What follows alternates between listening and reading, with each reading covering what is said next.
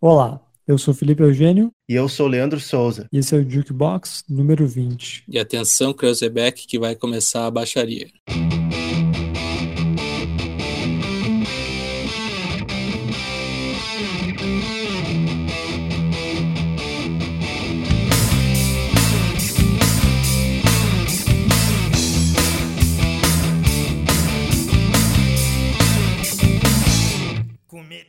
Olá pessoal, sejam todos bem-vindos, todas bem-vindos. Uh, nossa, eu falei errado. Olá pessoal, sejam todos bem-vindos e todas muito bem-vindas ao nosso programa, nosso vigésimo programa, o nosso primeiro programa aí depois de completar dois anos de existência do nosso podcast. E já falando em aniversário e em comemoração, uh, o nosso programa hoje vai ser especial é, a gente vai mudar um pouco o formato para falar aí de 25 anos de lançamento de um disco, uma escolha ao mesmo tempo que ela é popular, ela é uma escolha excêntrica. De pois que é, disco né? estamos falando aí, Leandro? Pois é, né? Da... Foi uma, uma, coisa que a gente que eu esbarrei meio sem querer, mas é um álbum que muitos de nós têm uma memória afetiva assim muito forte que é o álbum de estreia também único álbum uh, dos Mamonas Assassinas, né? Lançado em 23 de junho de 1995. E é um álbum que muita gente lembra, ah, bah, os caras eram uns comédia, é um disco engraçado e tal. Mas na nossa percepção, e, e a gente ouvindo agora depois de velho, né? A gente percebe que o álbum, na real, tem muita qualidade que vai além da, da, da piada, né? Da, da parte engraçada. E daí por isso que a gente vai, vai debater um pouco sobre isso. E, para falar sobre isso, a gente né, trouxe um convidado aí, um entusiasta dos anos 90, campo bonense, que nem a gente, meu muito bom amigo Matheus Mosman. Bem-vindos ao, bem-vindo ao nosso podcast, Matheus. É, obrigado. E aí, gente, tudo bom? Vamos falar dos Mamonas. Objetivo. É, Falar dos mamonas. E nosso formato hoje vai ser meio que a gente vai passar item a item, né? Faixa a faixa. Fazemos com nossos comentários. Track no... track. Isso aí, num... uma análise. faixa a faixa. É um formato novo pra gente aqui e eu acho que também daqui a pouco vai ser algo que a gente vai, pode fazer em outras edições, falar de álbuns clássicos e analisar eles faixa a faixa. E esse é um álbum que não vai ser nem um pouco difícil, até porque uh, quantas faixas desse álbum foram hits aí, Matheus? Todos foram single, praticamente tudo foi todos, single nesse. To todos, é que nem o Quatro Estações da Legião Urbana. Todos tudo tocaram tocou, na rádio. Tudo uhum. tocou na rádio. Pra tu Leandro, ver. Mas antes, vamos deixar os nossos recados. Né, podem nos seguir no, no Facebook, podem nos seguir no Instagram, mas né, o, o Lip tem um recadinho muito mais uh, detalhado para dar. Isso, instagram.com.br jukebox, J-O-Q-B-O-X, Facebook, mesma coisa. Quem ainda usa, né? A gente ainda publica lá. E se tu ouve a gente pelo Spotify, é só seguir a gente para ficar por dentro dos todos os episódios em primeira mão. Muito bem, então o álbum do Mamonas Assassinas, lançado no dia 23 de junho, conforme eu já falei, foi lançado originalmente pela EMI, né, uma gravadora que tinha aí um, um, era uma das grandes nos anos 90, inclusive era o selo da Legião, né, Matheus? A, a Sim. EMI. Sim, senhor. E o álbum foi produzido pelo Rick Bonadil, inclusive foi o álbum que lançou o Rick Bonadil como um grande produtor no cenário nacional. Claro que o Bonadil foi fazer depois coisa com o Charlie Brown, né, que tornou ele maior ainda, e vendeu a loucura nesse país de vender 2 milhões, mais de 2 milhões e 700 mil cópias, aí o que certificou aí pro disco dos Mamonas aí diamante triplo. 2 milhões de trilhões. Isso em números oficiais, né? Porque extra-oficiais pode botar aí 10 milhões assim, ó, na tranquilidade. De fita Porque cassete, né? Só o que saiu de fita cassete disso aí é um absurdo. É, naquela época ainda não tinha o CD pirata, ainda não tinha começado a bombar o CD pirata, mas a fitinha corria solta nos camelôs, isso eu me lembro, me lembro bem. É, o CD foi um pouco depois. Que idade vocês tinham quando o disco foi lançado? 10. 10. 10, eu tinha 11 já. Tu, tu, era, tu era um molequinho aí da Nelly. Eu tinha de 5 para 6. Quando eu via, quando eu ouvi eles falando que não tinham comido ninguém, eu não entendia muito bem como Devorar é que conseguia alguém e tal. Comer com garfo mastigar uma pessoa e engolir ela. Mas, é- mas realmente, é- é- isso foi muito interessante do álbum do Mamonas, é que introduziu ainda as, as piadas de. Porque se for pensar, né, Matheus, a gente com 10, 11 anos, a gente ainda não tinha sido bem introduzido as piadas de, Duplo sei lá, sentido. de, de sétima, oitava série, né? Assim, É. né? Ah, alguma coisa a gente, o cara já pescava e tal, né? Mas não assim tão literal, assim, na primeira audição, né? O tempo vai passando, tu vai pescando as referências de piadas Sim. bem pesadas, inclusive, né? É, e, e à medida que também a gente foi crescendo e ouvindo mais música, a gente começou a pesca- pescar também as referências musicais, né? Que o, o álbum do Sim. Mamonas tá cheio disso, né? É, ouvindo, reouvindo ele agora, eu acho que essa foi uma das partes mais legais.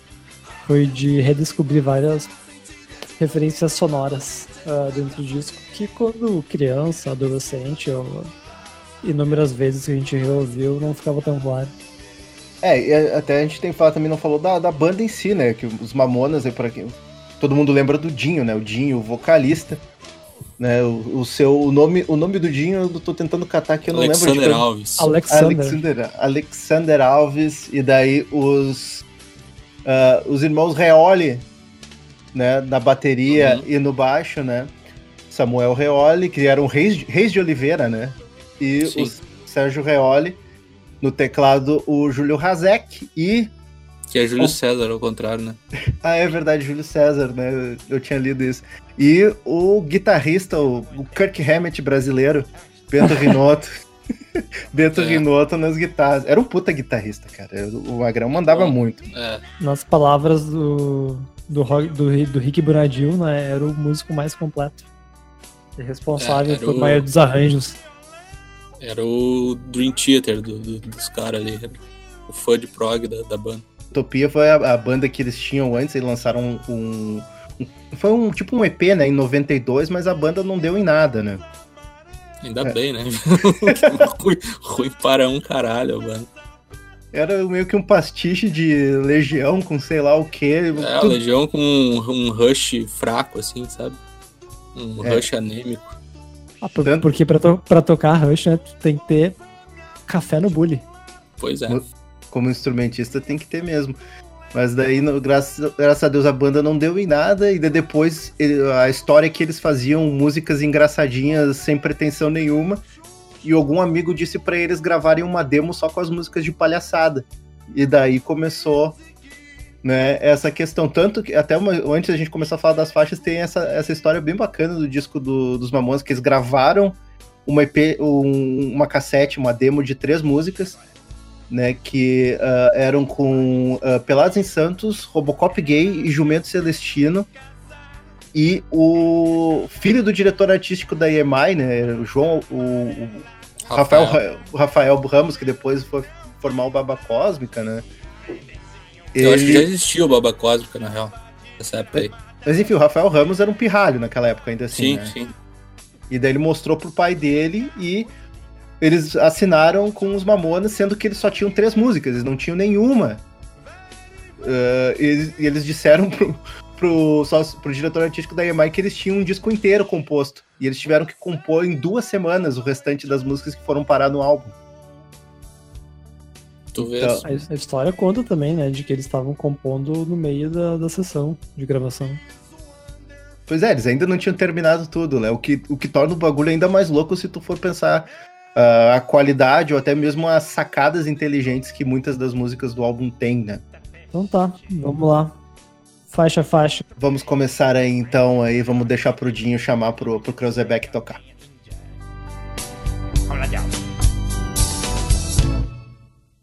Pelados e Santos.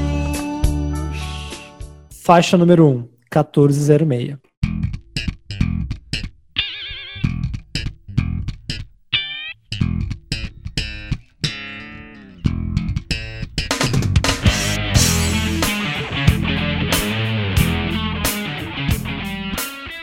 Primeiro de tudo, né, Matheus? eh, O nome já remete a algo muito anos 90, né? Sim. 1406 era o, o telefone do grupo Imagem e Teleshop e ficava passando nos intervalos da Rede Manchete. Hoje é o Polishop 011 1406 ou escreva para nós. Mais um lançamento de qualidade do grupo Imagem o Teleshop. E daí, né, obviamente, tem os produtos que, que o Dinho cita no meio da letra, né? O, é o Masterline, Amber Vision. Frigidite, é. Facas Guinso. Facas Guinso. Exa exatamente. Ouvindo, ouvindo hoje, né, claro, a crítica social foda né, ao consumismo e ao capitalismo. É, mas, uh, mas ao mesmo tempo, assim, eu acho que quanto ao senso de humor dessa faixa aí, talvez, talvez seja um dos mais, mais leves, assim, bem sacados, porque uh, teve gente querendo tretar com o lance da, de chamar a esposa de desgraçada no meio da letra, né? Tipo, tudo que ela quer, tudo que, a, tudo que ela vê, a desgraçada quer, né? Alguma coisa assim. Uhum. Mas eu acho que tem um dos, esse tem um dos humores mais bem sacados. Esse, eu, eu escutei ela esses dias, eu tava rindo. A, a, parte do meu cachorro babando por um carro importado é tão não sei se que não tem como não rir. Se der uma chuva de é. Xuxa no meu colo, cai o Pelé. Tipo, o cara tá muito fudido, fudido e meio, assim, né? Também, é uma né? frase. O cara tá muito da... na Pindaíba e as galera querendo comprar tudo, né? Essa da mulher é uma das tantas que não, não passariam hoje, né? Sim. Mas a música se mantém atual e engraçada. Pessoal, eu, eu gostei de, de reouvir ela porque ela é o funk metal. É, e deu, eu, eu lembro de 95, era o, quase o auge, né? Até o riff da música lembra um pouco de Living Color, o Cult of Personality. E aí, o riffzão. É, Fate No More, Red Hot, tudo dessa época tá na música. É, o baixão ali de abertura ali é Red Hot escrito, né? Ali, os caras não quiseram nem esconder é. que eles estavam querendo chamar um, uma influência de Red Hot Chili Peppers ali. É, e eles tocavam cover de Red Hot Chili Peppers, né? Naquele programa livre, clássico, acho que depois a gente vai falar dele. Eles citam Red Hot Chili Peppers como referência que eles tocavam como quando eles eram só banda cover. Cover, alface e outras coisas que vendem na feira, segundo eles. Aquele, o, programa lendário, né? De dezembro, é. de, dezembro de 95? Dezembro de 95, acho que é 4 de dezembro. Aí tem uma outra referência que depois só, só pesquisando isso aqui pra eu saber, né? Que pô, eles usaram aquela Money que é good, nós não have, é uma frase de uma música de 75. De uma banda chamada Ponto e Vírgula. Nunca ouvi falar disso. Realmente existe isso. Vai ver que os caras, daí, mais, um, mais um ponto entregando aí que eles tinham aí uma cancha de influência. Os caras, os, caras, os caras conheciam um pouco, conheciam história musical e uh, sei lá, até mesmo alguma coisa de literatura, alguma coisa de, né, para buscar influência aí, para buscar referência aí, os caras tinham que conhecer, né? Não é, não é um, uma pura coincidência, né? É, é um pastichão aí de tudo que tu imagina.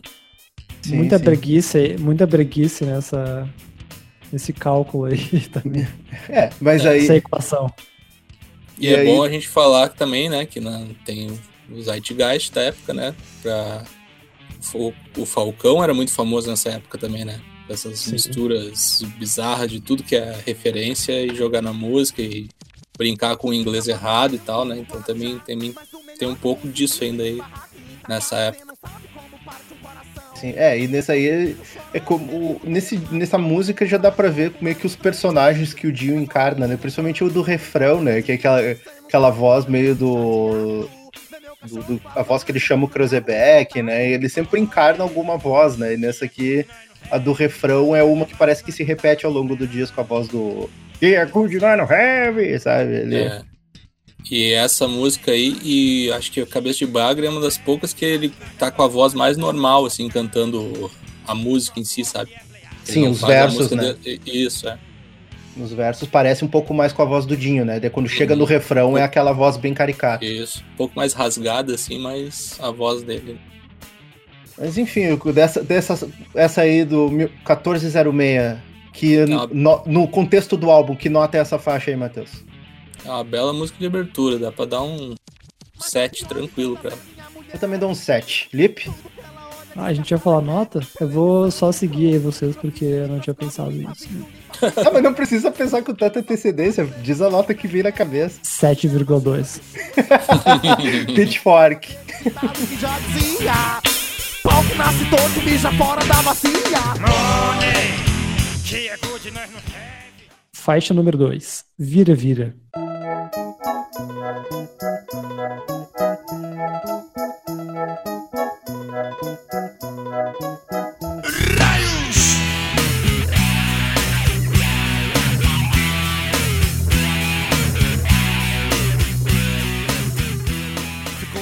Aí temos o primeiro hit. E aí foi quando os malucos explodiram. Né? Diz a lenda que eles tocaram na. Foi a primeira vez que eles tocaram foi naquela rádio rock, como é que é? De São Paulo lá. 89. E lá que o bagulho. 89. Isso aí, lá que Hey, o bagulho. rockers! Diz que lá que explodiu a parada, né? É, o clipe é bem horrível, né? Bem baixa renda, assim, os caras vestidos de chapolim, o Bento Rinotto com o cabelo pra baixo ainda, compridão, assim, de dread. É bem escroto, assim, bem, bem MTV lado B, assim, pra tocar, saca? E nesse caso nem parecia uma banda, assim, de muito humor, né? Parecia só uma crítica. Tinha alguém em Portugal, acho que uma vez falou, que eles achavam lá, eles fizeram muito sucesso em Portugal, né, com essa música também Sim. que eh, eles achavam que esse negócio da suruba e tudo mais era falando sobre o Congresso Nacional, saca? Tipo assim, estavam roubando, passaram a mão na minha bunda e não comi ninguém, era tipo um- uma analogia pros deputados roubando e o cara só se fudendo o tempo todo. né? Não tem nada a ver, né? Tipo, é só, só piada Não. de português escrachado. E o mais louco disso, né, que em Portugal o álbum vendeu mais de 20 mil cópias, né? É, Foi disco Sim. de ouro em Portugal. Sim, os caras iam fazer uma turnê em Portugal, né? Em abril daquele ano que eles faleceram. Então imagina que os caras iam explodir bastante lá. Sim, e tem aquela história, né, da apropriação do Roberto Leal, do Vira. O próprio. Roberto Leal adorava a música dos Mamonas, né? Ele disse, inclusive, que ah, o Vira apresentou o estilo de música do, do Roberto Leal para um público que nem sabia quem ele era, sabe? Então, Sim. né, todo mundo saiu ganhando nessa história. Mas sobre o lance do clipe que tu falou, Matheus, eh, ele já dava pra ver que era uma, uma banda engraçada. Tipo, ele se vestia de chapolim, o Dinho tava usando um bigodão, né? Com um Ah, cartolão. tudo bem, mas ah, era, uma, era uma, é uma música pesada, assim, né? O som do, do Vira Vira é Ah. bem pesado, assim, tem um riffzão de guitarra bem grudentão, assim, né? Bem rasgado no pedal. Então não Você é uma meio- música tão, assim, escrachada de cara, que nem são as outras do disco, assim, sabe? Sim, entraria no, junto com um estilo, uma coisa meio Raimundos, assim. É, não, é, um Raimundos mais, mais levezinho, assim. Nesse, nesse- nessa É, assim, pegada. porque a, a produção deixa as coisas, mesmo que tu falou pesado, mas ainda assim, de uma maneira, a produção deixa tudo um pouco mais le é, palatável, né? É, o- reouvindo, essa, reouvindo essa música é interessante que tem uma apologia à zoofilia, né? Transar com uma Ah, cabrita. sim. Pessoas mutiladas, né? Porque É, arrancar teta. monoteta, é isso aí. É, eu acho que essa hoje em dia seria bem mal vista, mas o fato dela ser tão caricata, eu acho que talvez ainda tor- tornaria ela, pa- ela passável, assim, porque realmente é um conto extremamente caricato. Até, tá vendo? É baseado numa piada do Costinha, né? Piada de costinha, né? Do período da festa 2. O período da festa 2 pra... é o único que é gravado sem plateia. Não sei por que diabos, que... mas é gravado em estúdio, o período da festa 2. Sim. É, e, se- e pela definição da sátira, a sátira tu pode levar um pouco além, sabe? Tu pode levar um pouco além, além do limite. E pelo fato do Vira-Vira ser extremamente caricata, extremamente ah, uma, uma sátira bem extrema, talvez ainda passaria hoje em dia. Talvez o povo, né, se tu. Porque tu consegue entender que nenhum, nada daquilo é levado a sério. Então, Sim, é Talvez, tão a, co- absurdo, a- né? Talvez, a coreografia não, não passasse hoje em dia, né? Porque os caras ficavam passando mão na bunda um do outro e tal, né? Em recreio de escola, acontecia umas paradas dessas, um meio tenso, assim, né? Tentando fugir e tal. É isso aí. é, é, é um humor de quinta série total. Da quinta É, série o pessoal é. fica, ficava brincando de, de, de ficar de insinuação ho- homossexual pros amigos, tempo sabe? Era- todo, é. é, é, é a, a banda é bem quinta série mesmo. É isso aí. Não tem muito o que Mas fugir desse, disso. Mas em termos de profundidade, eu acho que não vai muito além disso essa música. Tipo, não tem muito pra analisar. Não, não. Ela é bem Mas- curtinha né, também, né? Tem mais essa. Ela é bem radiofônica. Sim. Lipe, tua nota pra essa música aí. Cinco. Sério? Porra, eu curto pra caralho esse som aí. Eu dou um 7,5. Também vai 8. Só... Se, aí- se não fosse essa música, a gente nem ia estar falando disso aqui hoje, eu acho. É, eu inclusive eu acho Vira Vira Vira tão bom quanto a próxima do álbum aí, que foi o hit maior ainda, né? Eu ainda não comi. Faixa número 3. Pelados em Santos.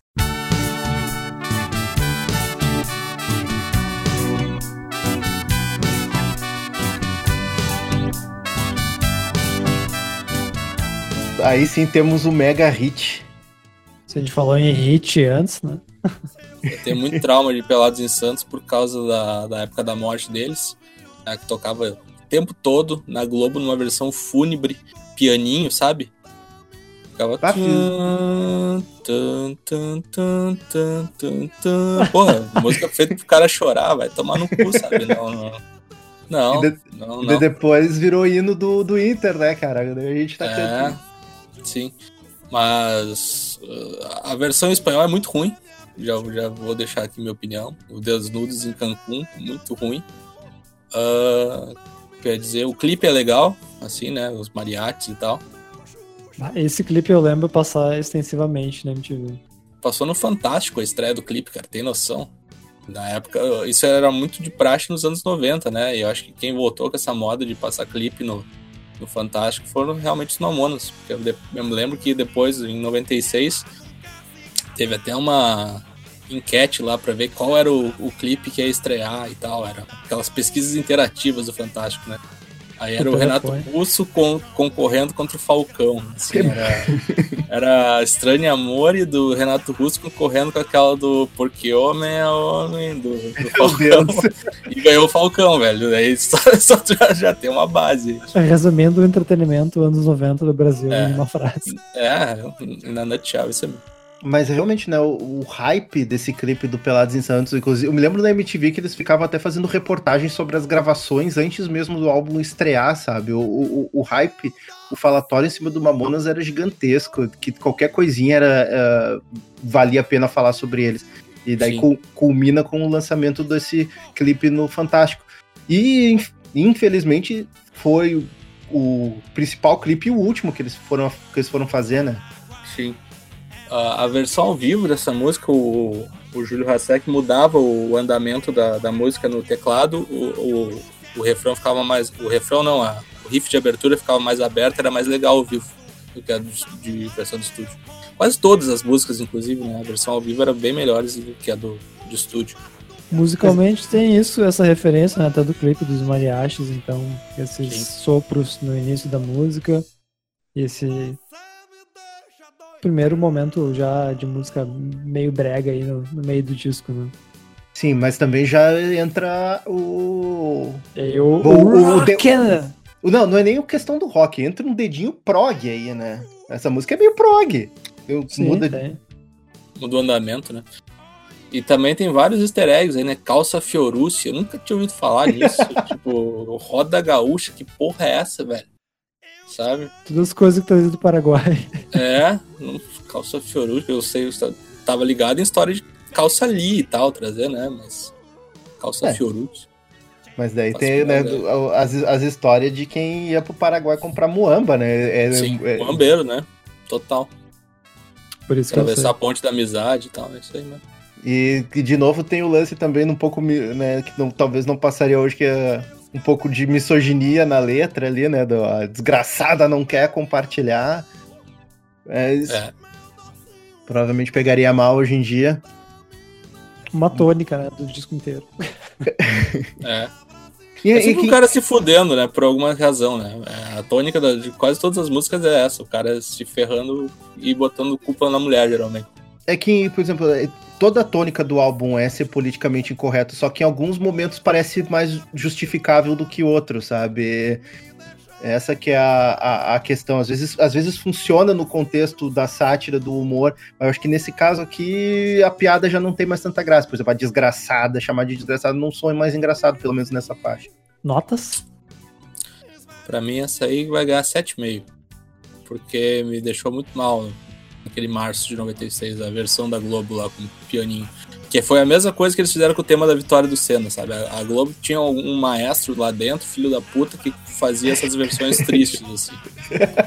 Tu é, o- é o, é o músico contratado pra fazer coisa triste. É, basicamente isso. Tá, Bom eu, trabalho este. tá, eu vou dar 7 pra essa, porque eu, eu, eu gosto dessa música, mas dos hits eu ainda acho o Vira-Vira mais a fuder. Seis, porque eu não aguento mais ouvir ela. É, é a mais saturada de todas, com certeza. Ah, sim. Me deixa doidão. Oh yes. Fight número 4. Shop Sentes.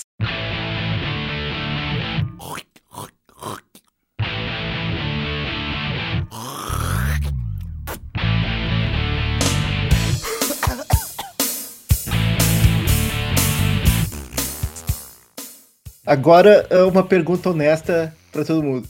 Quem aí já co- conhecia Should I Stay or Should I Go antes de ouvir Shopping Sites? Não, conheci. Bom, na abertura do, do programa eu falei que idade eu tinha, então não é possível.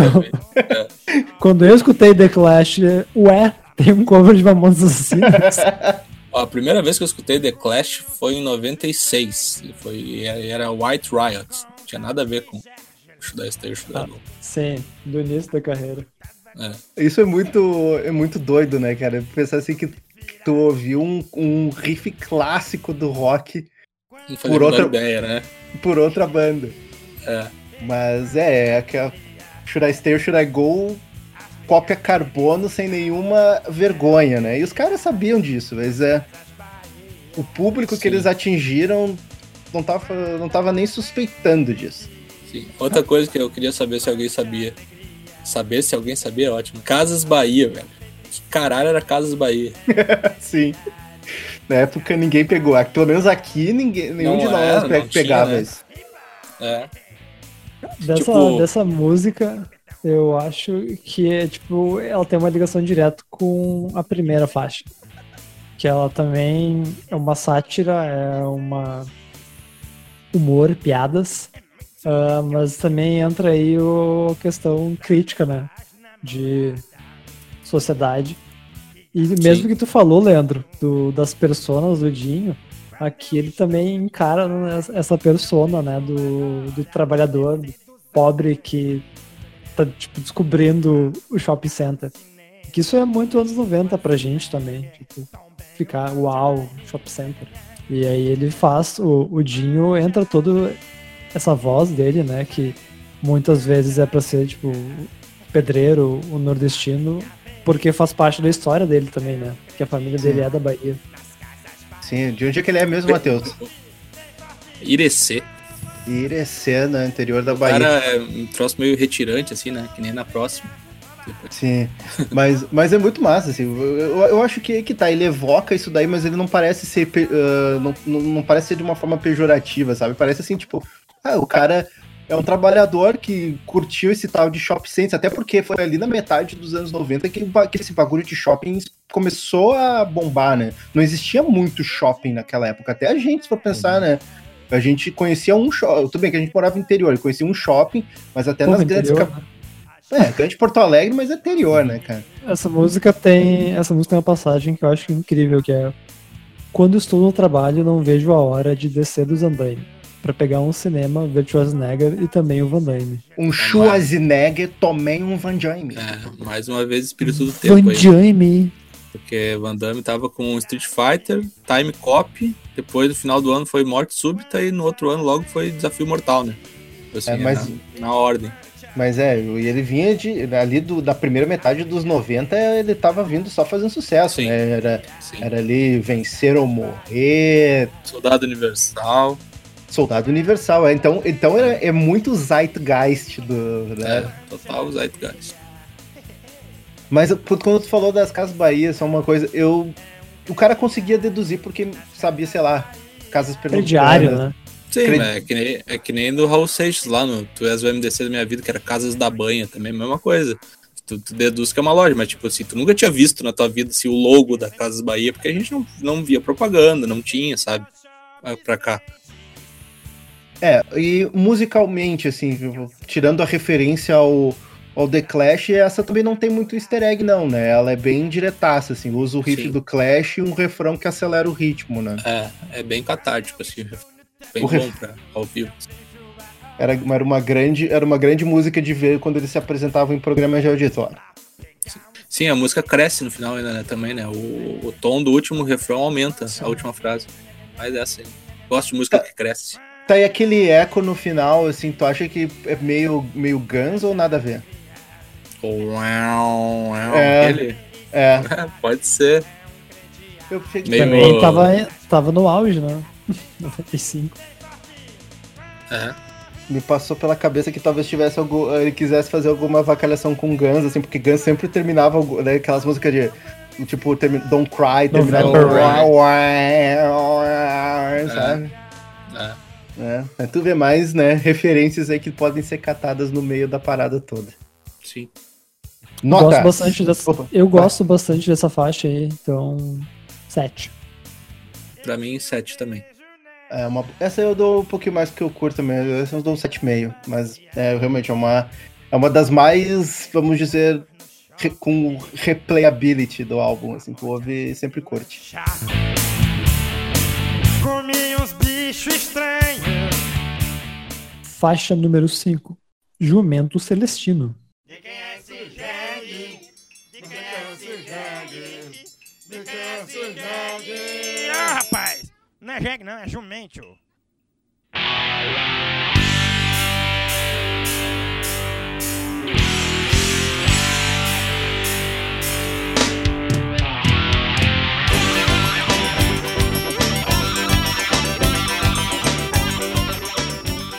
Beleza, agora chegamos nas, nas pérolas um- que não são tão hits assim, mas acabam sendo assim, até algumas das melhores do álbum. Essa, sem sombra de dúvidas, é até uma das minhas preferidas do disco todo. É, um psycho baião. Cara, um baião com um auá, É, sabe? o Jimi Hendrix tocando com o Luiz Gonzaga. Sensacional. E aquele triângulo de fundo. É, Não, é até a abertura, né, Matheus? A gente eu tinha falado em off outra vez, né, que é uma referência também a uma música da época, né?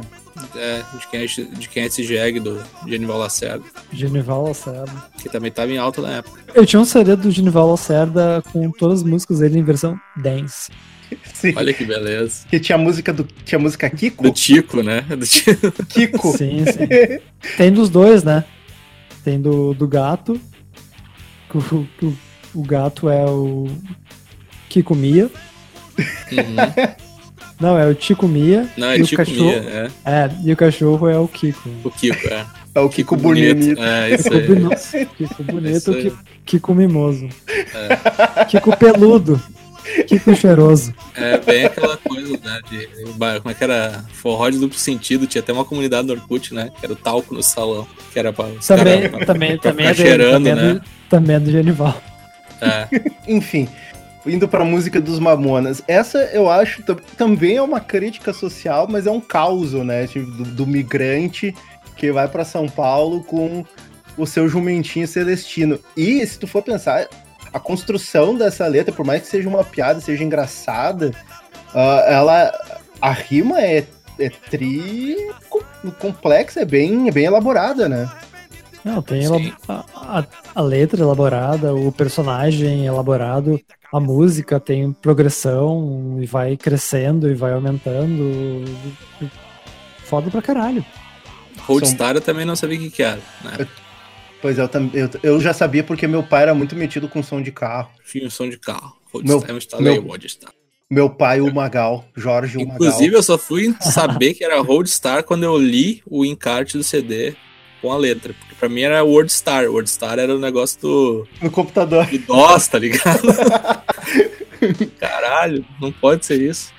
Eu instalei Wordstar. Como é que tu vai botar um computador no, no, no jumento? Não, eu, me- eu me lembro que eu saquei essa piada logo que eu ouvi, assim, eu achei muito, muito massa. Analisando da métrica, é um poema em oitavas, né? Sim. Então, pô, E trata um- do bullying, né? Novamente o cara fudido, sempre, né? Fudido, indo pra tentar se dar bem e acaba se ferrando. Sim, sim. E justamente por isso, esse lance de ser até mesmo empático, tipo, numa letra que é pra ser engraçada, consegue transmitir uma sensação de empatia com o personagem esse, sabe? E, Uhum. até, e até as piadas meio pejorativas, uh, elas parecem uh, menos ofensivas, assim, sabe? Por exemplo, a do lance do apelido Cabeção, ou a galera dizendo, abaiando, você vai morrer, sabe? Porque parece ele contando aquilo e, e rola uma, uma simpatia com, com o personagem dentro desse conto de humor que o Dinho compôs, né? Sim. É, e como é o Dinho que faz o personagem, isso não soa pejorativo, né? Eu acho que é o mesmo caso, e aí musicalmente, do que, sei lá, o Raimundos fazia. De misturar também hardcore com forró. Ou Sim. falar disso, né? E, sei lá, ouvindo a música também me lembra até Tom Zé, sabe? Dessas misturas pouco convencionais de estilos musicais. É, e tem novamente o prog aí no meio, né? Tem, tem bastante. Sim. O prog tá em todas, né? O teclado e o andamento de guitarra aí o tempo todo. Sim. Vai e tudo, volta. numa, tudo numa versão bem Uhum. palatável, bem acessível. E daqui começa com um baião, vai por um, por um rocão, assim, quase um 4, não, praticamente um 4x4, assim, pra voltar pro baião e terminar com um final blues. Sim. É. Pra mim, eu acho que é uma das melhores faixas do disco. Vou liberar um 8. Pra mim ganha 7,5. É, eu, eu tô dando as notas mais generosas aqui pelo jeito. Essa, como eu disse, é uma das minhas preferidas, eu dou, eu dou um 9 pra essa faixa. Parabéns. Faixa número 6. Sabão, cracrá. Sabão, cracrá, sabão, cracrá, não deixa os caras. É, Essa é música do folclore popular, né? De cantar em ônibus e tal, né? Ah, nesse ritmo aí. Não dá Bom. pra julgar que é uma letra do- dos caras, né?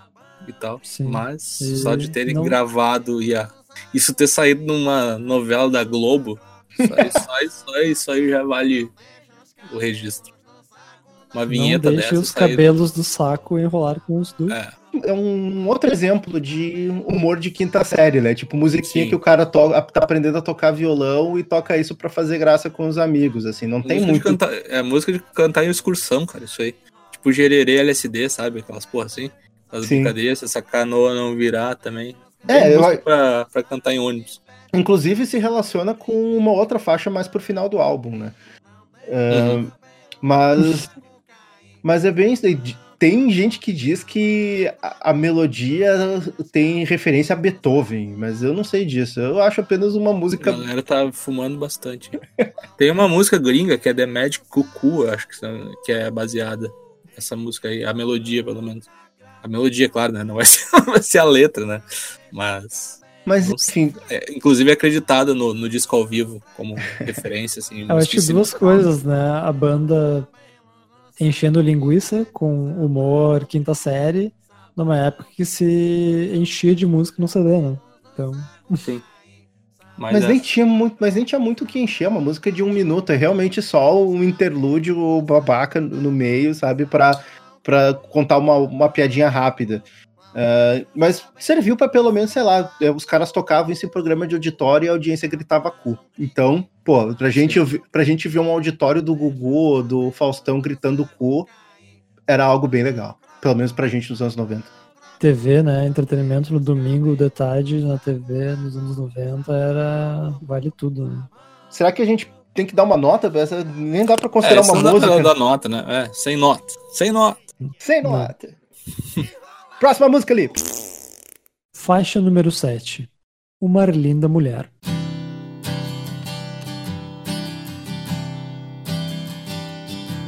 Te encontrei toda remelente, estronchada num bar entregue às bebidas.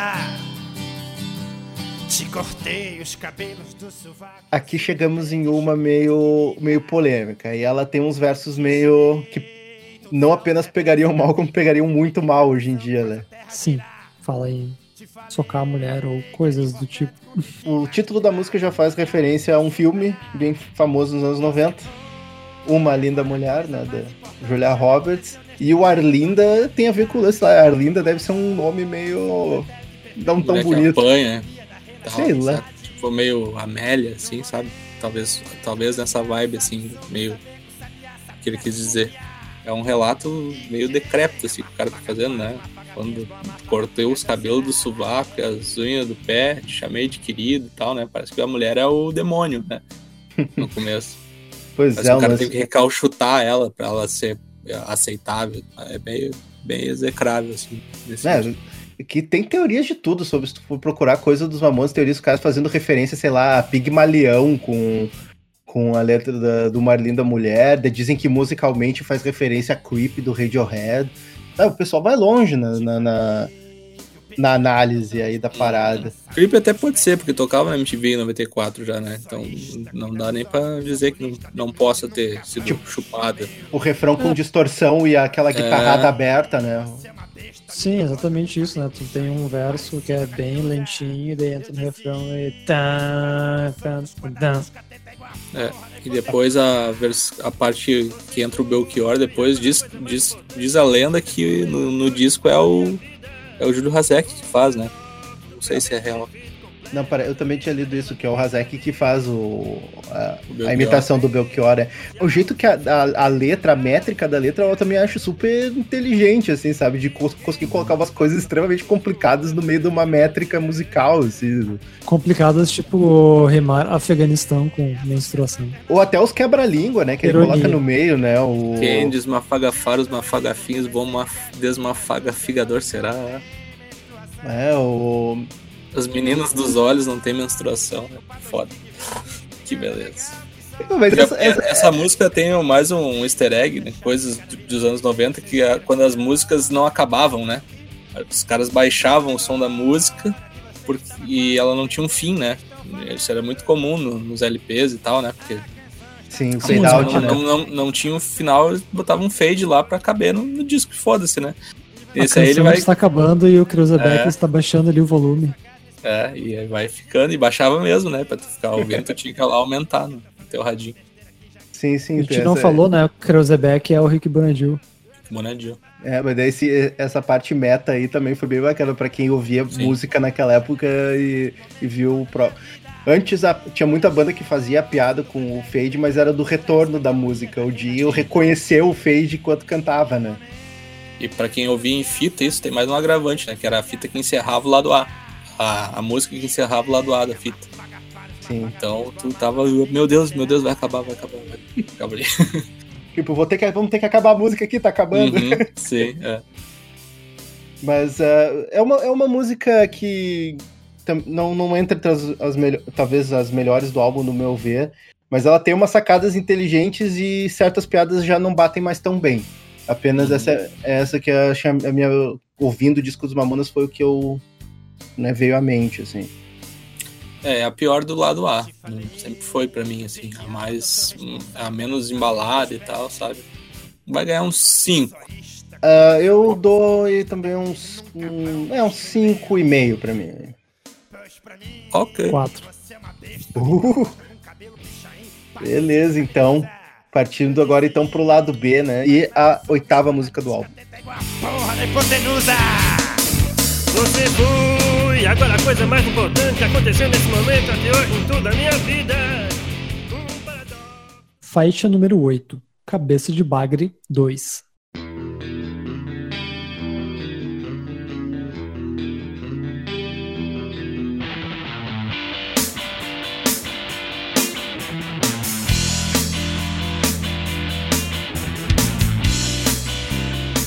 Tá, primeiro de tudo, a gente não entendia por que essa história de cabeça de bagre 2. Por que 2 se a gente nunca ouviu a cabeça de bagre 1? Eu ainda não sei. Eu também, até hoje não sei. Será que tem a ver com algo de prog? Sei lá, enfim, é alguma. alguma Leandro, piada. eu achei, eu achei que tu ia me explicar. É, Não, pois não. é, deixou, no ar. Não, não, eu, eu lancei a pergunta porque eu não achei a resposta. Eu realmente Tema não- de casa. de- Se alguém de- aqui estiver ouvindo e tiver a resposta, por favor, nos avise, nos explique. Pois é, faço a menor ideia. Essa também era meio que um, um progzinho, né? Meio quebrado, assim. A métrica. Sim. Sim. Eu achava a mais chata desse lado, já vou dizer assim. De cara, assim. A faixa 7 e a 8 pra mim são as piores do disco. É uma faixa que não, não parece assim, então, né? Comparada com Parece outras, mais, o, pare- parece mais o Utopia do que os Mamonas, assim, sabe? E é a. E, e aí fala da quinta série, né? Essa, sim, essa faixa pra mim ela é meio titãs. Total Titãs, né? Essa Tanto que é musicalmente quanto letra. Tipo, a polícia é a justiça de um mundo cão. Mês de agosto sempre tem vacinação. Na política, o futuro de um país. Cala a boca e tira o dedo do nariz. essas métricas de. Eram, eram muito de titãs, né? Tipo, uma frase e uma resposta, uma frase e uma resposta. E, mas eles, eu acho que eles disseram em, né, em uma entrevista, eles falaram isso, que eles se inspiraram em titãs, inclusive, especificamente Cabeça de Dinossauro, né? Pra fazer essa faixa. E dá pra ver isso, assim, essa coisa de. ah, talvez a voz que o Dinho tenta fazer, na- principalmente nas estrofes, é um lance meio Paulo Miklos, sabe? O, A, a- a entonação dele, tu diz. a entonação do Paulo Miklos ou, ou, Ah, tá. ou o Sérgio. Esqueci o sobrenome do cara do Sérgio. Brito. Sérgio Brito. Ah, Ah, pode ser. estupidez! Estado inevitável! Sabe? É. É, pode ser mesmo. Mas, tipo assim, boa parte da letra tá mais pra aquelas bobices lá do Nando Reis, lá quando ele queria ver a Marisa Monte cagar lá e, e, né, do que qualquer outra coisa. É, mas ainda assim é, é uma zoeirinha, mas tem uma, uma, uma parte séria, né? Tipo fome, miséria e incompreensão. O Brasil é treta campeão. Eu acho uma letra mais nonsense do que qualquer outra coisa. Tipo, era uma. Tipo, um verso querendo ser sério e. Eu acho que é uma crítica da crítica social, entendeu? Essa parte que eu acabei de falar lembra até, sei lá, ratos de porão, sabe?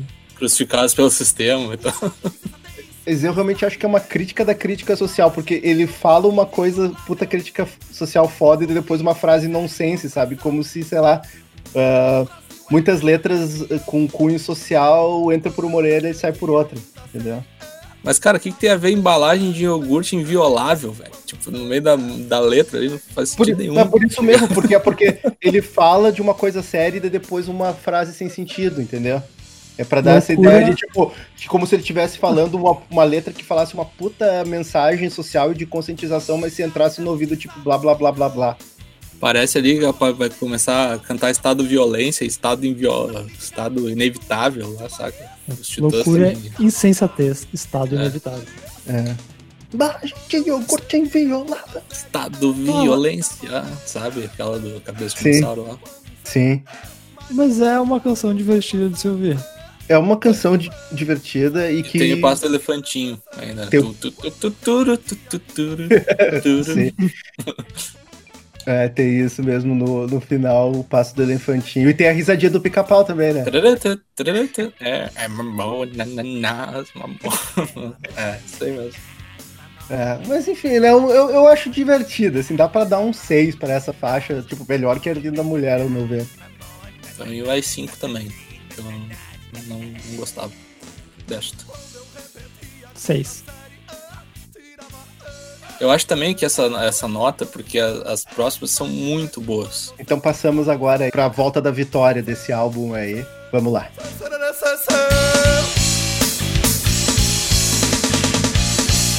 Faixa número 9. Mundo Animal.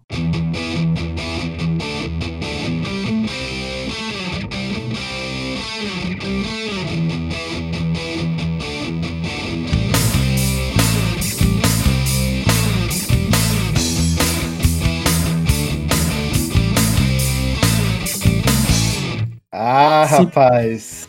Já deixo, já deixo aqui clara que é pra mim é a minha favorita do disco. É a minha favorita ao vivo também. É uma catarse essa música aí. Tem uma alopração, mistura de tudo que é, que é coisa.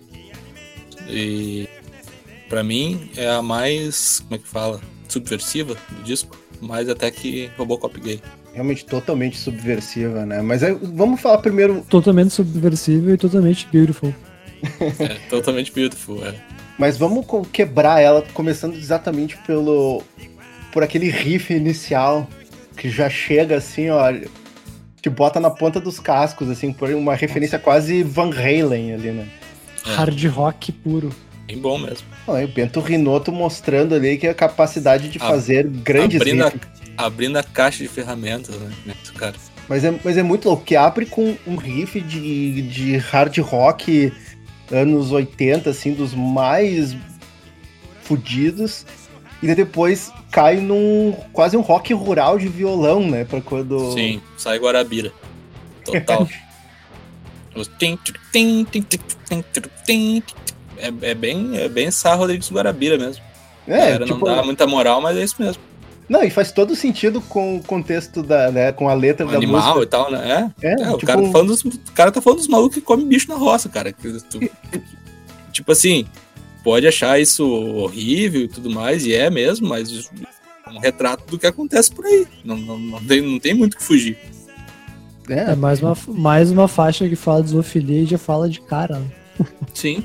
é uma faixa sobre zoofilia. É, for é tipo assim, o cara não consegue comer um tatu, então ele vai apelar pra uma cabrita mesmo, né? Não, e o cara tem um fascínio ah, pelo mundo animal que talvez, se tu for, claro, analisar semioticamente tri aprofundado, talvez nem era isso que o Dinho tava pensando, mas tu pensa assim, talvez um cara tão alienado e do, do mundo que é totalmente fixado em animais e que inclusive faz sexo com animais, né? Sim. É, é um personagem também, mas daí o cara bota tipo, no refrão o, o pincho de um elefante, né? É, mas eu acho que dá pra usar essa analogia como o, o mundo ser uma, uma, uma fauna gener- generalizada, né? Tem gente de tudo que é tipo, tem gente trepando a torto direito, e é isso aí mesmo. É o- cada um com as suas preferências e é isso aí. E os, mas e o legal dessa faixa é que os versos engraçados dela continuam engraçados. Tipo, a piada do das pombas nunca vai envelhecer. Tipo, tipo a, a sua bazuca anal, sabe? É, com, com mira laser, né? O tiro sai sempre fatal. Tchum! É, essa piada nunca vai, vai envelhecer. As baleias que são totalmente beautiful, né? Nos, nos oceanos. No dano com Fugindo graça. da caça dos homens humanos, cara, ó. O Greenpeace aí pegando, ó. Sim, É. o, o homem é corno e cruel. É, e a baleia no chifre é fiel. É, eu, eu- é aí que tu pensa, cara. Se esses caras compuseram um troço desse em duas semanas, assim, foi uma coinci- coincidência das mais felizes, porque te- é umas rimas muito massas, sabe? São engraçadas e são melhores que, que muita, muita coisa que até o rock sério conse- conseguiu fazer na época, sabe? Sim. E esse aí é o primeiro personagem que repete na música do, do Sim. Dinho, né? Porque a voz dele é a mesma que ele usa em Shop Sense. Verdade. Mundo Animal. Aí tem a questão aí mais teórica da sátira, porque essa, essa música ela é completamente absurda, né? Sim. Completamente. né? Essa, Absurda. de fato, não tem como levar a sério, né? Sim. É, é absurda, mas como toda boa sátira, ela tem Os camelos que tem as bolas em cima das costas. ela, mas como toda boa sátira, né? Ela tem um dos pés fincados na realidade, né? É. Sim. Só que É. exagerada. Sim. Então, né, musicalmente a música é muito foda, tipo, essa, a- o, o refrão Sim. apoteótico. Muito bom. O final também é muito bom, né? Mas é que é isso, né? O animal não tem pudor, não tem o que, que a gente tem. Então quando vê dois, vê um casal de cachorros ah, cruza, cruzando e Cruzando, tipo, é. que horror. e tipo, a música não tem pudor também. Não, e até se tu, se tu for pesar pra uma criança, o cara. Ele, esse olhar meio. ah, Infantil, né? Não, não, não tanto infantil, mas meio querendo descobrir mais sobre o mundo animal, sabe? Realmente, tu, daqui a pouco tu é criança e tu pensa, bah, que curioso mesmo isso, sabe? Tipo, Tu olhava aqueles, aqueles documentários do National Geographic e tal, no, no sábado de É. manhã, que passava na Globo. Era isso aí mesmo. Existe Agora o, agora, o, agora o leopardo vai fazer a cópula com a sua fêmea. É, querendo ou não, é isso aí mesmo. né, não, tem, tem todo uma, um contexto massa aí por trás. E aquele final da música, né, que tu tava mencionando, olha, o... Boa, aquilo Uhum. é uma referência ao Lulu Santos, né, dizem, né? Sim, tudo Hitmaker. forma de amor, né? É isso mesmo, então, né? Novamente os caras colocando o seu. Não digo conhecimento enciclopédico, mas todo ali o seu arsenal de referências, né? Sempre uma coisinha ali pro pessoal. E o Né, refrão um- é, E o refrão é totalmente prog, né? Aqueles teclados. O Razek, é, é que o Razek ali é basicamente Era, era o maestro da banda, né, meu? Querendo ou não, era, era ele que puxava. e fazendo sempre o, o a cama Todo- prog ali. Todo o andamento das músicas ao vivo, tu pode ver que é diferente por causa dele.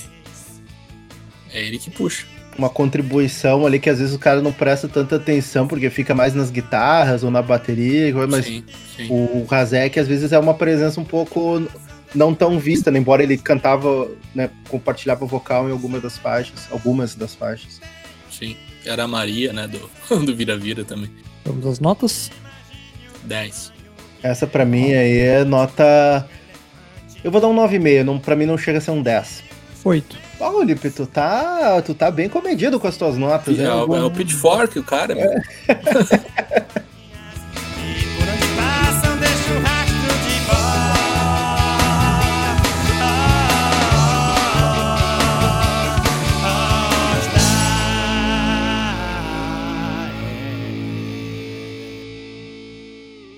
Faixa número 10. Robocop gay.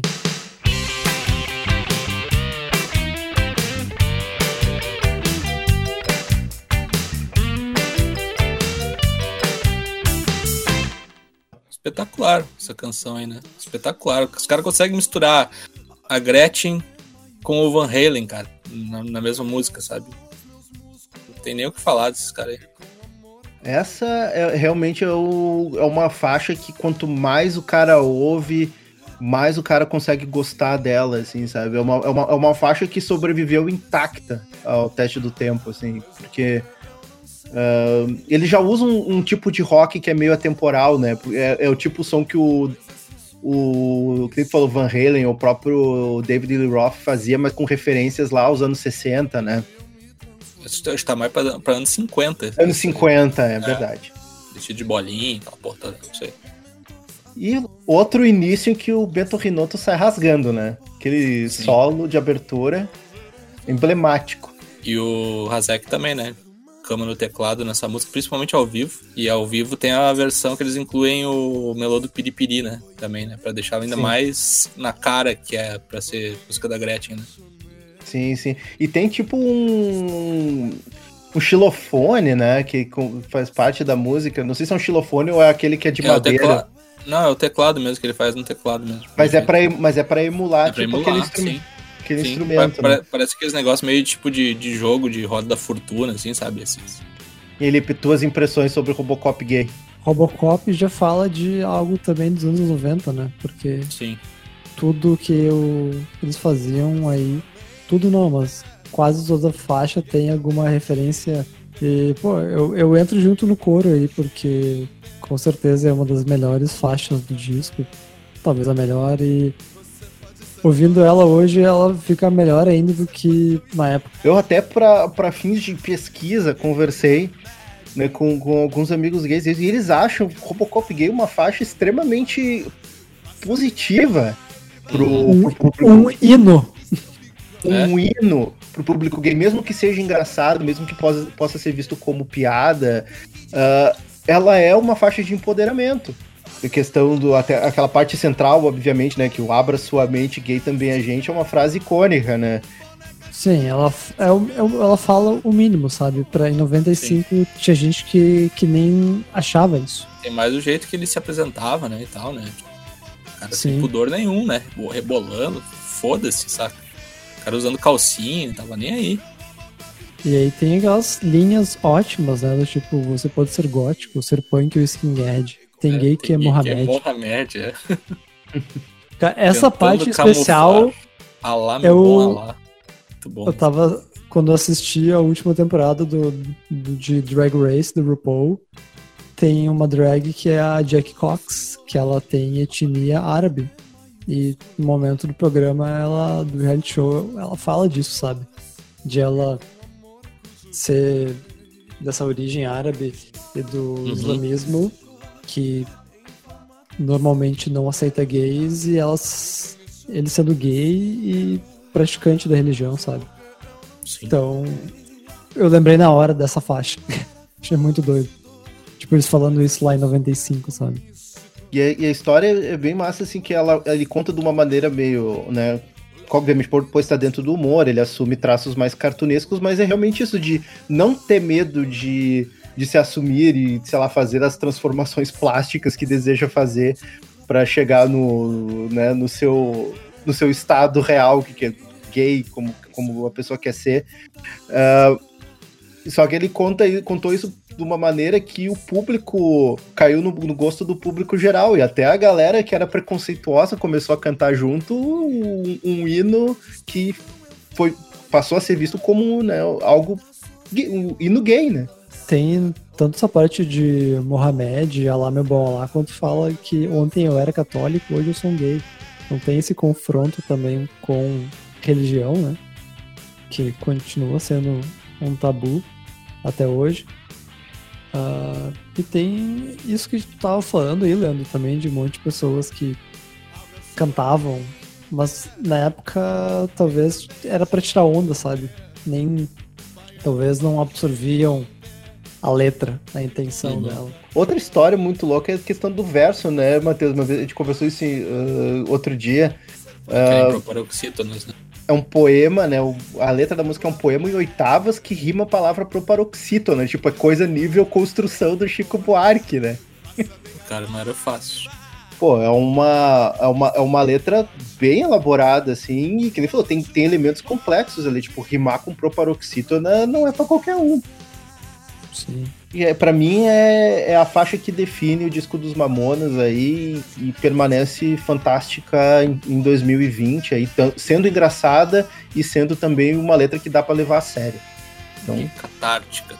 Catártica total, né? Aquele final ali é nível nível sei, até com a, perdão da referência, mas é nível Queen, assim, Bohemian Rhapsody, quando entra no, no finalzão ali, sabe? O abraço, a minha música entra tipo numa cavalgada, né? É, mas o, o final ali, depois do Robocop gay, lá é Van Halen. Nítido e claro, é, tipo, é quase Dreams do, do Van Halen. Sim. Littles, assim. Mas, mas, joga, mas bota uma música dessas, é, vai num karaokê, vai no, no Babilônia, quando alguém resolve cantar essa música aí pra tu ver se a, se a casa não vem abaixo. Mas só quando passar a epidemia. é verdade. Notas. 10. 10. Sim, assim como o número da faixa 10, eu também dou um 10.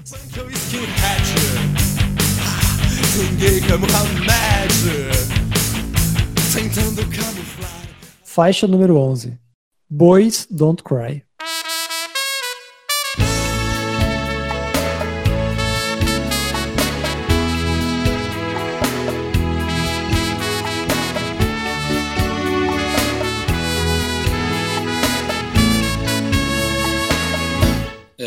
Aí é outra, outro pastichão, né? Valdir Soriano com Rush, com Juca Chaves, com quem que mais? Dream Theater. Sei lá, tem tanta um coisa. título referência a The com, Cure. Com The Cure, The Cure nossa. Eu acho que esse é o, é o exemplo mais uh, visível do lance de referências, como eles querem botar referências, sabe? É, um é, boleirão, é um, né? Um dos bastiões né, da cultura brasileira que é o corno. Corno caminhoneiro, né? Tem mais essa Sim. ainda, né? Sou corno, mas sou feliz. Mas é, eu acho que é aquele início totalmente brega, eu acho que essa referência ainda é difícil não, não catar. E, e claramente também já, já puxa um assunto que é referente ao, ao brega, né? Que é o lance de falar do corno. Eu adoro quando, quando a, essa música entra lá na parte final que tem uma passagem também igual de Tom Sawyer do, do Rush. É, do Rush, é. Sim. E eu, na época, não conhecia uh, Rush, né? Pra mim, isso aí era a música da abertura do, do MacGyver. Era, era a referência que eu, que eu tinha. Aí, tipo, Rede Globo apresenta Profissão Perigo. Aí tocava Tom Sawyer, assim, né? Não tem nada a ver com a música original da abertura, né? Do, do MacGyver. Sim. É, mas ali dá pra sacar várias coisas. Agora, ouvindo ela com não, mas digo, na época, sim, na sim. época eu me lembrava que, tipo, bah, isso aqui, isso aqui é o MacGyver. Tipo assim, que é meu MacGyver, cor no MacGyver, tá ligado? Sim, sim. Mas até se tu for relacionar com o Rush também, tu não. O que, que tem a ver com o Rush, sabe? É, né? Enfim. Mas ali, uh, legal de ouvir agora é que tu saca outras várias referências, assim, que nem a própria referência, o próprio Dream Theater, né? Que tem na, Acho que é The Mirror, se eu não me engano. Que é o que o tecladão. É outra que o tecladão do Razek ali, principalmente nas partes mais Sim. roqueiras ali, Sim. eh, tá proeminente, né? Super proeminente. E tem um negócio que ninguém dá uma foda, cara, mas essa, essa música tem o melhor baixo da, da banda, eu acho. É, pois é, eu teria que ouvir de novo pra prestar É atenção essa, e de Devil, é, é essa e Devil Metal, acho que é- são as duas que tem melhor baixo. Eu, eu acho que ele é o mais subestimado da banda, né? O Samuel Reoli, inclusive. E a cozinha era muito boa. É, ele dá o cartão de visitas da primeira faixa, né? Já, já abre É, com o um slapzão, o flea dele. É. É, e eu, eu acho muito tri aquele, aquele final ali que quando ele bota um, um- uma entonação, o Dinho bota uma entonação meio Mike Patton, assim, sabe? Dá o. Pro último, e na cama quando inflama. Sabe? Parece Ah, eu, meio. eu falei isso no- na abertura, né, de Fate No More, mas o Fate No Sim. More ele me lembra o, e, e o Mike Patton e os projetos dele, o disco inteiro, sabe? Sim. Ah, o Nodokane também. É, de todas as. Seja os, as diferentes formas de cantar, as misturas excêntricas de estilos musicais. Uhum. Aí, tipo, o Mr. Bungle, que é outro projeto dele, quando Sim. os funk metal. E agora, será que os, os Mamonas conheciam o Mr. Bungle? Ah, mas Feito More com certeza conheciam, né? É, com certeza. Mas é uma, é uma, é uma faixa bem. Eu, acho- bem bacana pelo, pelo lance dessa, dessa mistureba, sabe? Dessa. E de como costurar vários ritmos, referências, estilos diferentes, tão diferentes um do outro, né? E parecer uma única música, assim. Eu, eu, acho, eu acho bem massa essa, o, a composição E fica musical. redondinho, né? É, Tem musicalmente. A letra é, é um, é um, um caos de corno, talvez não tem tan- grandes sacadas além do meu nome é Dejair, facinho de confundir com o João do Caminhão, sabe? Ah, se quiser uma, sei lá, algo mais aprofundado, tu fala de tipo, da sexualidade e de ele ter um casal que monogâmico, mas ele não se importa e, e até sente, sente tesão em saber que a mulher transa com outro. É, casal, casal disfuncional. é. O, o famoso casal liberal. É. Liberal, é. Relacionamento aberto. Que nem tinha no, no Orkut. Tá, Matheus, tua nota pra Boys Don't Cry. Pode ser nota 8. Eu também dou um 8 pra essa faixa. Ah, combinar The Cure com chifre no título, nota 8, muito bom.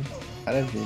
Próxima faixa. Facinho de confundir com João do Caminhão. Vejam só como é que é a ingratidão de uma mulher. Faixa número 12. Debil Metal.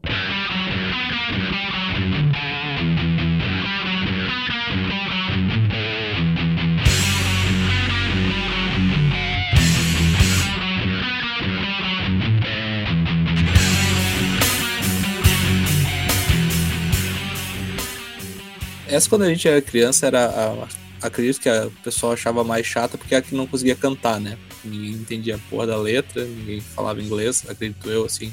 Ou porque a gente era criança e ainda meio que assim, É. ah, não sou muito fã de rock pauleira. Rock pauleira, não pegava referência, não entendia a letra, né? A letra é uma. Não- caminhando no escuro, procurando biscoito, né? Você consegue entender, você entende o que eu tô falando, tipo, ninguém entendia, né? Basicamente, né? Mas outra música metalinguagem dos caras. Join E. to me now is popcorn. Popcorn. Mandou um guturalzão ainda no É. popcorn. Popcorn! Diz que, Cara, diz que é quando eu- homenagem ao Sepultura, né? Mas Quando tem muita eu coisa era- de, de prog também. Sim, quando eu era criança, eu passava essa faixa no CD porque eu não gostava. Lá pelos E- meus seis anos. Aí depois, lá pelos 10, eu, tipo, hum, quero ver só essa.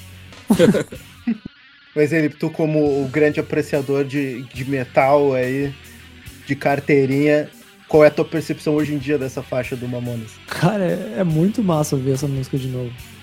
Ah, porque eles conseguem fazer. Imagina, é um disco que vendeu uma cacetada, tipo, milhões de trilhões de discos e Eles metem isso aí, tipo, um groove metal, um metal com Seu- um vocal na linha do Max Sepultura, sabe? É, e é um proto massacration, assim, né? De tirar onda da da parada, né? Inclusive, Ser fã e tirar onda. Essa é a grande sacada. Eles tiram onda com o metaleiro, né? Nessa Sim. música. No So more shake ideas. your head, sucker. E outra, né? No more ideas is over. tipo, Pô. os caras não tinham mais letra, eu acho, já, né? Pô, e o riff Nossa, do e, e o solo, e o solo dessa música. É. breakdownzinho ali, né? E o, e o refrão já não é tão metalzão, é mais prog de novo, né? Sim. Mas o riff do, do Bento Rinotto também não é um puta de um riff. É sim, é muito bom. Passei em várias paisagens aí de, do heavy metal. Sim. Sim. E até o título, né? Que é pra ser uma mistura de débil mental com death De- metal com É. Heavy metal. É. Inclusive, na época eu falava Devil Metal, não falava Devil Metal, que deve ser Devil Metal mesmo, né? Por causa de Heavy Metal. Sim. Essa é uma das que cresceram com, o- com o passar do tempo, né? Ah, Sim. com certeza. Envelheceu bem, no caso. Exatamente. Essa aí é nota 8 pra mim também. No 7,5 pra mim. Agora eu vou ser do contra, eu vou dar um 9, porque eu gosto muito. Maravilha.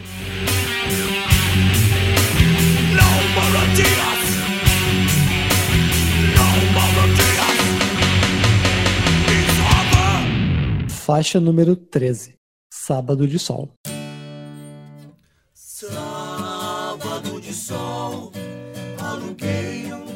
Essa é outra que também não tem muito o que comentar, né? É pa- palhaçada de quinta série, né? Ah, mas é um Bah. cover, né? Tem mais essa ainda, não é nem deles. Essa é do Baba Cósmica. Sábado só é do Baba Cósmica, que é uma banda de HC que não tem nada a ver com Mamonas. E depois tentaram vender eles como os engraçadinhos novos Mamonas, né? Porque era do filho do produtor. E deu Sim. muito errado, né? Tanto é que tu procura coisas do Baba Cósmica na internet, quem upou as músicas foi os cara da banda, tá ligado? Tipo, que, que ninguém mais liga pra Baba Cósmica. A Baba Cósmica, né, entra no, no hall ali, tipo, mesmo que eles não, não, quiser, não fossem tanto na sua essência, mas entrou no balaio de um milhão de wannabes de mamonas que vieram depois, né? Mas a, Virguloides. mas, a- mas a versão do, do Baba Cósmica, versão que no caso é a deles mesmo, né? É, é bem melhor que a dos Mamonas, né? Não, porque ela é maior e tal. Mais Tem- rápida, né? É. É, mas e, essa tem, e tem uma outra parte da letra, né? Isso ali os Mamonas gravaram, tipo, voz e violão, tipo, só por um agradecimento mesmo e foda-se, né? eu acho que é junto, assim como Sabão, Sabão Cracrá, eu acho que é pra cumprir o número de 14 faixas, sabe? Porque naquela É. época era meio que padrão um disco ter 14 faixas. Musiquinha de acampamento, assim. né? Parece que eles gravaram excursão. isso no, É. Não, isso que a gente. E virou música de acampamento e de excursão em todos os anos que seguiram, Sim. assim. Com certeza. É, é a música mais legião urbana do, do disco. É, mas ah, parece uma coisa que eles gravaram quando estavam entre um, um take e outro das Intervalo, músicas. né? É. Total. Isso é voz guia, eu acho que é voz e violão com todo mundo cantando junto e foda-se. É, mas Tem- enfim, não né? tem uma grande produção nisso aí. Tá lá no álbum aí, É. faixa número 13. Nota. uh, Zé, nota traço. 4 pode ser, eu acho. 4. É, tá, vai um 4 também. Eu ia dar um traço. Mas é a música do, do Baba Cósmica é legalzinha, assim. Não é nem a melhor música do Gororoba, né? Eu acho que é aquela do, do João que tem pinto pequeno, né? nem comeu ninguém. Que é mais engraçado do que essa. Lipe, tua nota. Sábado de sol. Três. 3, beleza. Vai, vai dar aquele do, do Pitchfork lá, do, do disco do, do Jet, lá do macaco, tomando Ah, é bot, o próprio um, mijo. uma- um dos maiores reviews da história. Pra quem não viu, procure do Pitchfork a- o review do disco Shine On do Jet.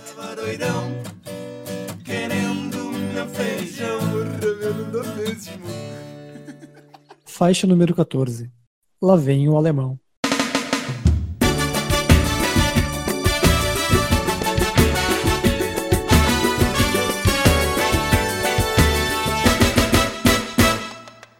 Gosto muito dessa. Essa Também. aí é, essa é Zeitgeist total.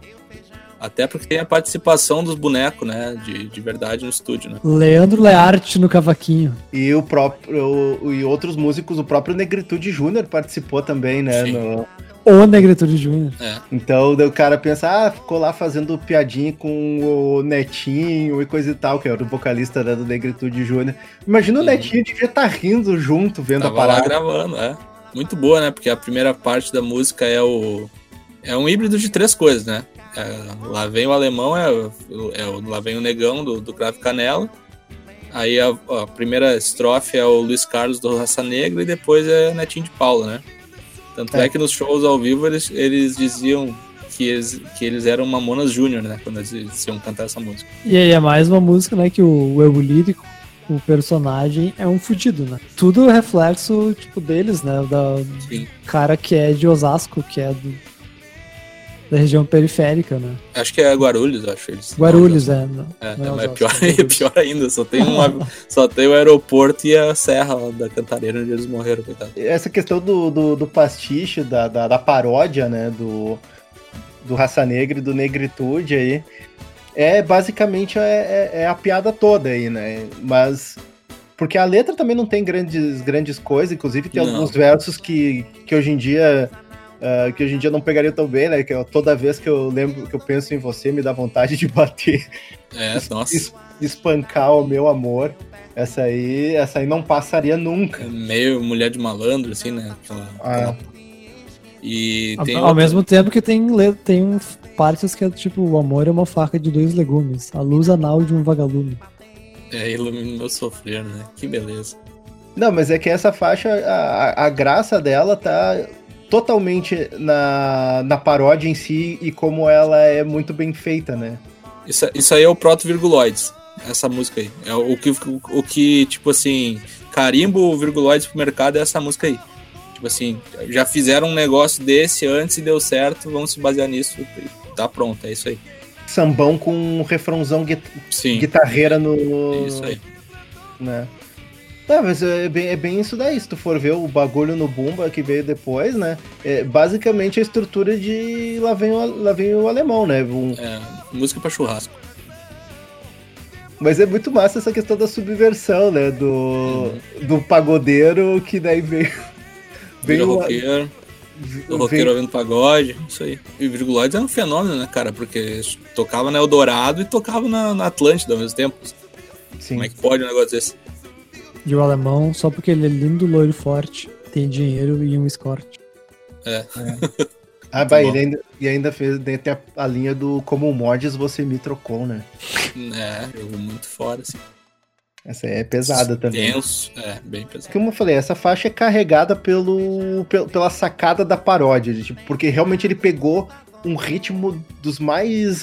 né, um dos estilos mais hits do, daquela época, que era o, Sim. o pagode romântico, né? E daí. Outro, outro espírito do tempo. Aí tá cheinho, né, nesse disco aí. Tem uma coisa que pra mim ah, simboliza isso tudo, tá? Que é o metaleiro e o, e o, e o pagodeiro junto. Tem um vídeo do, do Rodriguinho cantando Fear of the Dark do Iron Maiden. É muito bom. É, Num programa de auditório. Tipo, basicamente é isso. É, Eles, eles ouviam tipo, essas duas coisas totalmente distintas, sabe? Uma faixa legal, 6,5. Eu gosto disso aí. Nota 7. É, divertidinha.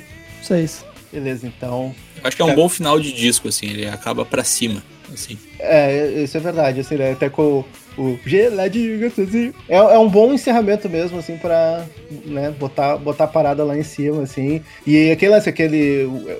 É apoteótica, né? Tem um refrão apoteótico, aquele tecladão que abre a música, Sim. chega já bombando. É uma boa faixa, mas é, eu acho pelo fato da letra ser meio duvidosa e não ser tão, tão bem sacada quanto muitas outras do disco, né, joga a nota pra baixo. Uma batalha semântica aqui. Ok, então vamos para as nossas considerações finais do Mamonas e desse álbum. Eu ainda fico sem o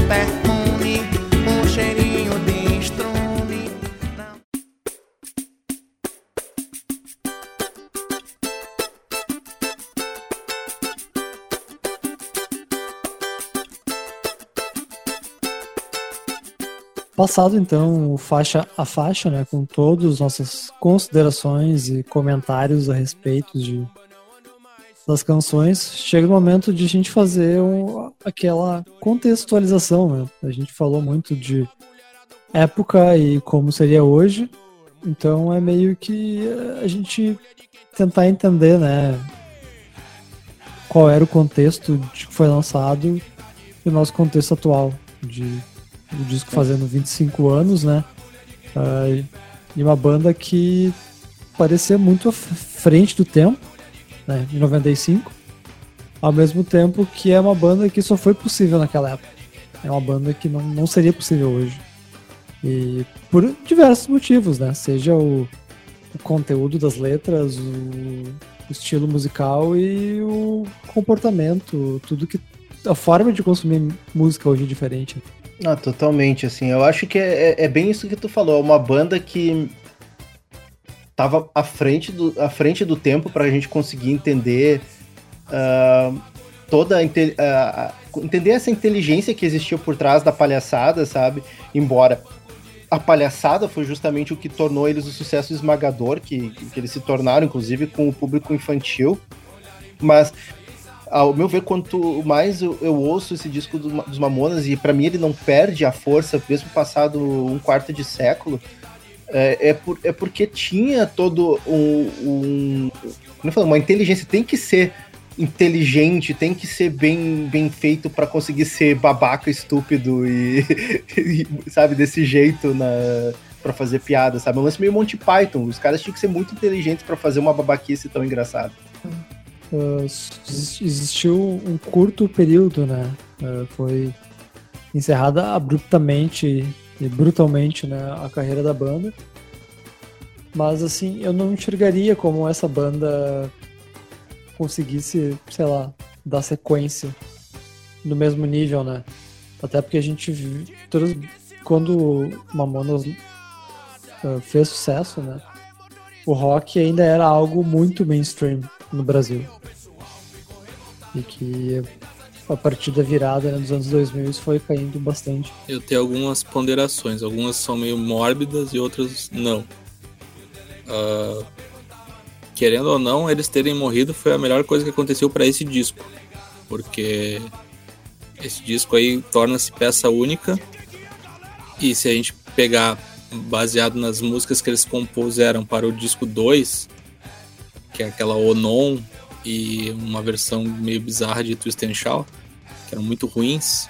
Eu acho que esse, o nível ia começar a cair e a, a piada ia perder a graça em um ano e pouco, sabe? Sim. Eu acho que o futuro é. dos caras seria eles virarem um grupo de humor, sabe? Ter um programa na TV e tal, que eu acho que também não duraria muito tempo, sabe? Porque o Dinho era muito catalisador de tudo ali. Então ele era muito a figura dele era muito mais importante do que a do, do grupo inteiro, digamos assim. eu acho que se o Mamonas Assassinas fosse surgir hoje, ele seria um canal do YouTube, não seria uma banda. Tipo isso, é, tipo um mundo canibal, uma, uma coisa desse gênero, assim, sabe? E Mamonas Assassinas, cara, ele criou um mercado que só ele se aproveitou, na verdade. Que foi esse de, de tentar acharem, tentarem achar o novo Mamonas e que nunca acharam e nunca vão achar. E outra coisa, o Mamonas ajuda. Claro, a culpa não é deles, mas eles prejudicaram muito aquela cena de 94 que estava surgindo.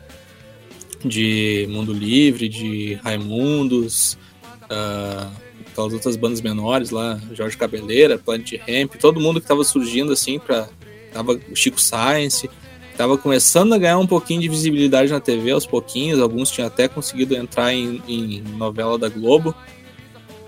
Pulverizou, né, cara? Tipo, 95, 96, esquece essas bandas aí, né?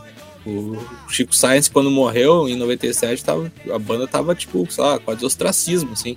Os caras tendo que gravar Maracatu Atômico para fazer sucesso, fazendo cover e tal, uma, uma versão dance, bizarra.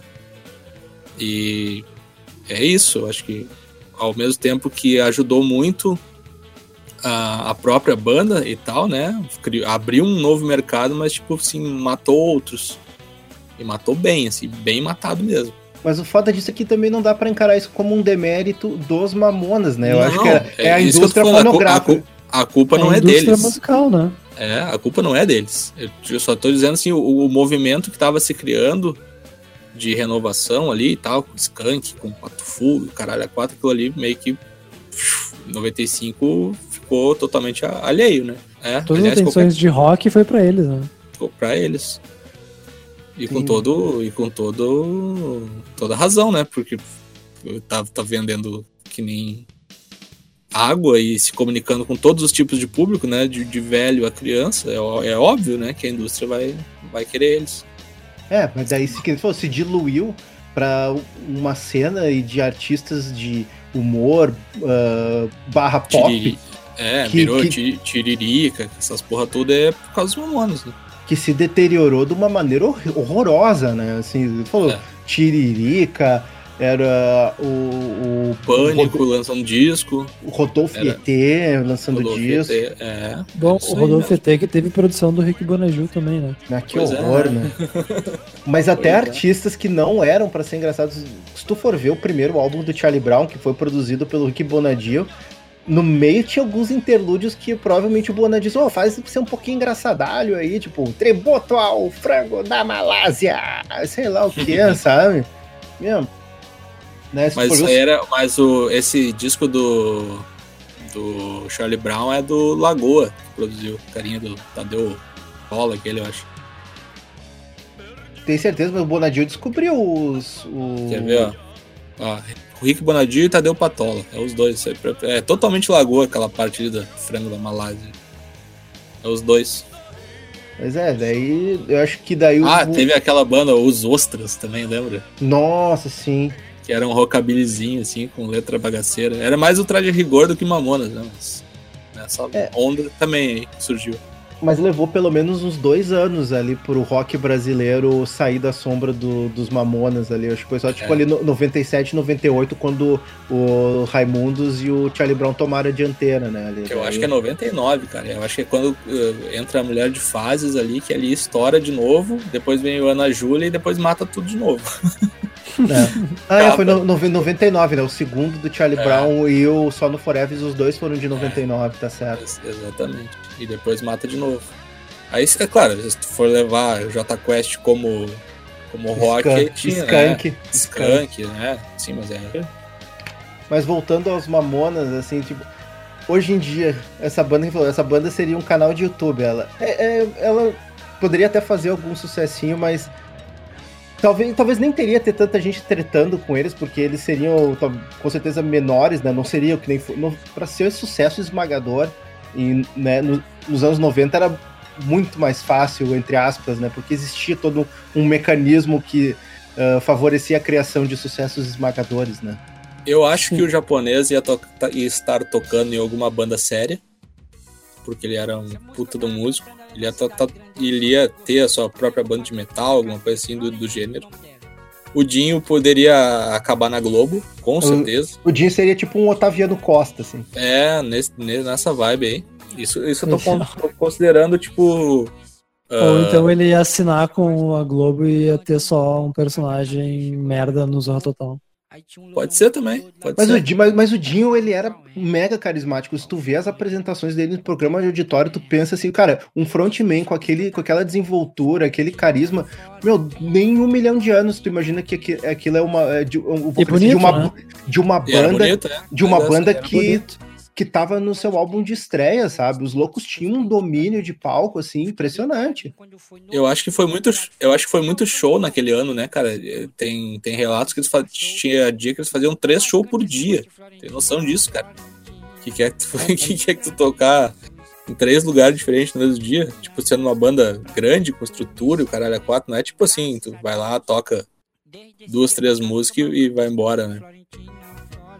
Ah, não, é, é realmente um.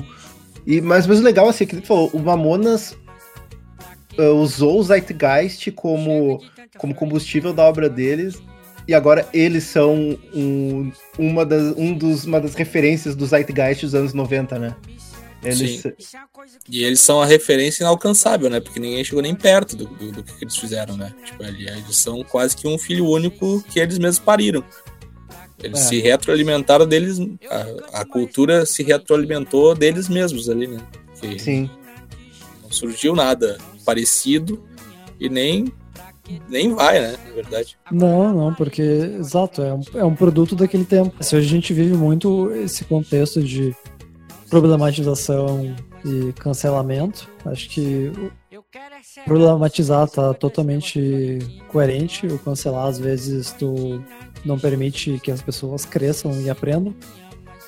Uh, mas assim, te, teve vários exemplos aí, seja de uh, Racionais, por exemplo, o Emicida, que pegam canções que eles fizeram um tempão atrás e mudam a letra, porque eles percebem, opa, isso aqui uhum. é mancada, sabe? Eu não posso continuar falando isso.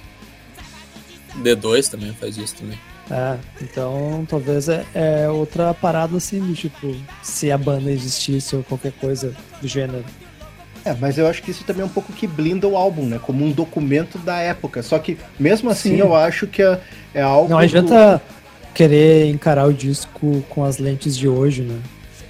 Sim, mas isso também não tira nenhum dos méritos que é um para mim é um grande álbum possível, um dos melhores álbuns do rock brasileiro. Dos anos 90 até do rock brasileiro ali do final dos 80 e 90, sabe? Sim. Ele vai muito além da piada.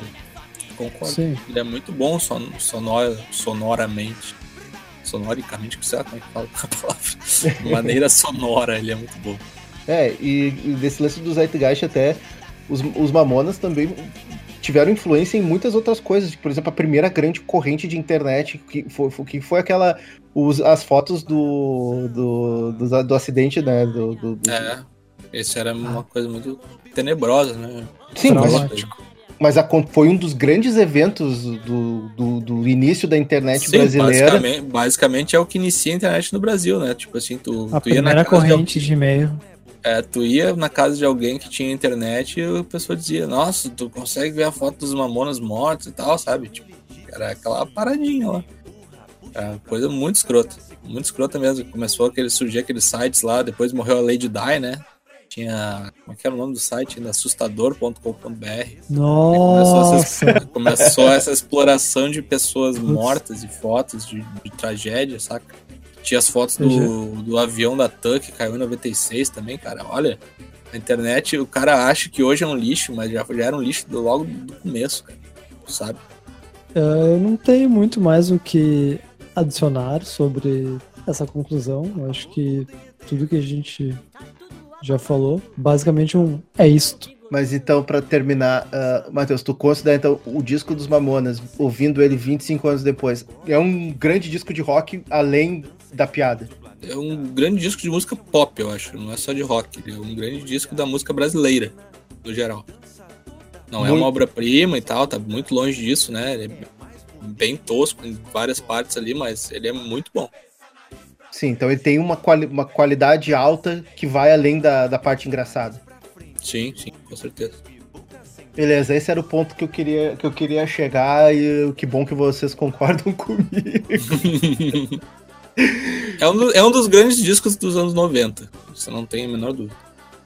Maravilha, então, né? Completando Mas 25 que, anos. Mas que, que tem muita tosqueira também é verdade. É. Sim, tem muita coisa tosca.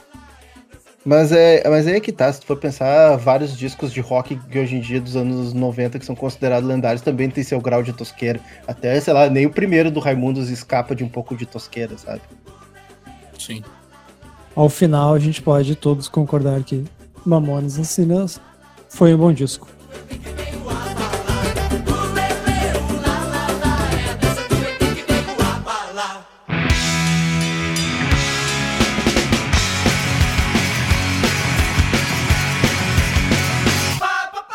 Para fechar o nosso podcast, uh, o clássico agradecimento, né? Uh, primeiro ao Matheus participar aqui do nosso programa e enriquecer o debate com suas grandes uh, lembranças. Muito obrigado pelo convite. Sempre aparecerei convidado. E também, né, para todo mundo que nos ouviu, nossos ouvintes queridos, uh, nosso muito obrigado. E a gente deixa também aqui né, no final o nosso recadinho de redes sociais facebook.com.br jukebox, instagram.com.br jukebox E para quem ouve uh, também no Spotify, uh, clica ali em seguir se ainda não segue a gente. Isso aí, então, né? Encaminhando aí pro final de programa. Algum último recadinho que tu queira deixar para nossa, no, nossos queridos ouvintes, Matheus? Muito obrigado, escutem o Jukebox. Maravilha. Eu deixo o recadinho aí, não esqueça sempre de, né, se sair de casa, usem sua máscara, lavem suas mãos regularmente e usem o álcool gel aí, né, aquela coisa para se cuidar aí, principalmente em Campo Bom aí, né, Matheus? Tem gente que não está se cuidando aí. É, aqui é Bom. é uma manada de arrombados, né? Tem que parar com essa história de ficar saindo. Maravilha, então. Lipe, vamos, vamos encerrando? É isso aí, nos vemos no Jukebox número 21. Falou, pessoal, um abraço.